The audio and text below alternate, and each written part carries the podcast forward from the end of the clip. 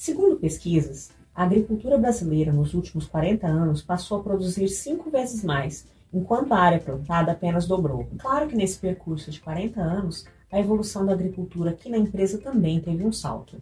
A produtividade aumentou devido às novas técnicas, o uso de novas tecnologias, a melhorias genéticas e outras técnicas que passaram a ser adotadas ao longo do tempo.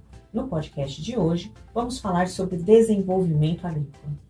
Eu sou Gisele Cavalieri, analista de comunicação, e hoje nosso convidado é Luiz Gustavo Nunes, nosso gerente de desenvolvimento agrícola. Bem-vindo, Gustavo. Obrigado, Gisele, pelo convite. Eu queria que você começasse contextualizando qual é o objetivo do desenvolvimento agrícola aqui na usina Altamogiana. Olha, Gisele, o desenvolvimento agronômico aqui na Altamogiana ele se difere um pouco do normal do mercado. Hoje nós temos responsabilidade de buscar melhor produtividade e longevidade no nosso canavial, buscar controlar bem pragas, controlar bem plantas daninhas, dentre elas algumas operações, seja via drone, aviões ou tratores. Então, é um breve resumo do que é o desenvolvimento agronômico. Ao longo da história, a usina altamogiana tem essa preocupação em continuar investindo em tecnologia. Na área agrícola, por que você aponta? Por que isso é tão importante? Muito interessante essa pergunta. Nos meus quase 14 anos de usina, eu venho notando uma constante evolução no conceito tecnológico. Um exemplo muito prático disso é a evolução que nós tivemos no controle de broca. Uhum. É, antigamente, lá nos anos de 2010, nós fazíamos a soltura de cotésia manualmente. A cotésia, vale ressaltar, que é um controle biológico de praga, aquela vespinha. E recentemente nós estamos fazendo essa soltura via drone. Essa soltura via drone trouxe para nós uma maior agilidade e uma maior segurança nesse modal de controle. Então, exemplo típico. Recentemente já estamos, estamos utilizando na agricultura também o uso de inteligência artificial, que está nos ajudando a fazer uma interpretação num volume muito grande de dados para ter uma decisão mais assertiva, vamos dizer assim, a gente fazer a melhor escolha naquele momento com o melhor custo-benefício. A gente percebe uma evolução constante, de fato. E hoje, quais são as atividades que estão dentro do processo de desenvolvimento? Bom, nós temos o controle de plantas daninhas, que é uma atividade muito grande. Uhum. Nós temos a geotecnologia, temos o controle de praga, seja em cana ou seja em soja. Temos hoje também atividades operacionais, que dentre elas estão a utilização de drone, a utilização de aeronave agrícola e pulverização terrestre, pensando também no controle de pragas. Essas são uma das atividades que compõem o nosso processo. A, o controle varietal também fica com vocês, as decisões das variedades? Sim, hoje nós temos um apoio, é, nós participamos da decisão desde a estratégia de plantio até a colheita de cana. Uhum. É, o supervisor, é, neste caso o Matheus, ele tem a atribuição de escolher melhor as variedades, escolher as áreas que elas vão ser alocadas e posteriormente, após a condução, onde nós atuamos muito forte junto com o setor de tratos culturais, a gente apoia, nós apoiamos também a, o momento certo de colher, uhum. a escolha correta, onde nós vamos buscar a cana com melhor ATR, com melhor produtividade.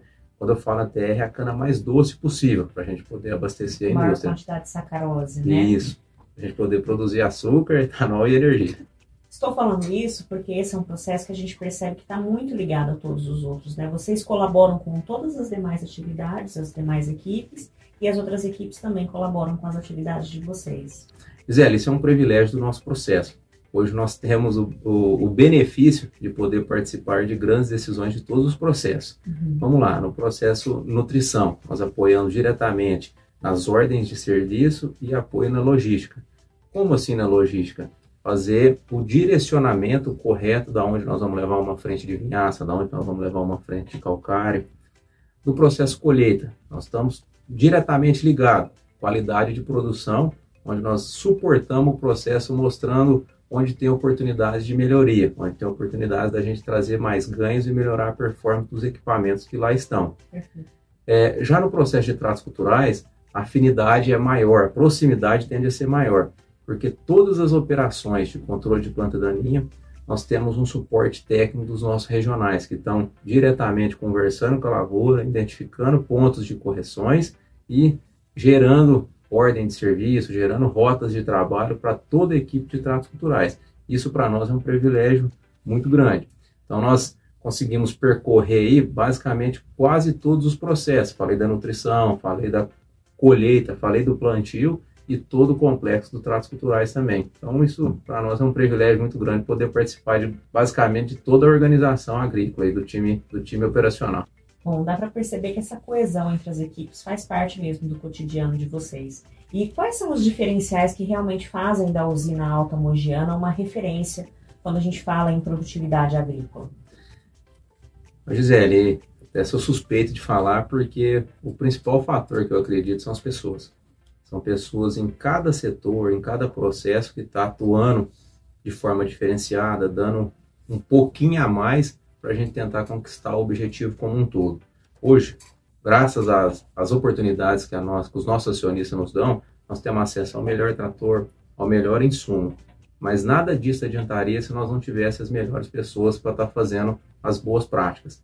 Então, uma, a minha crença é que as pessoas estão fazendo todo esse diferencial. Então, o nosso maior patrimônio acaba sendo os nossos colaboradores.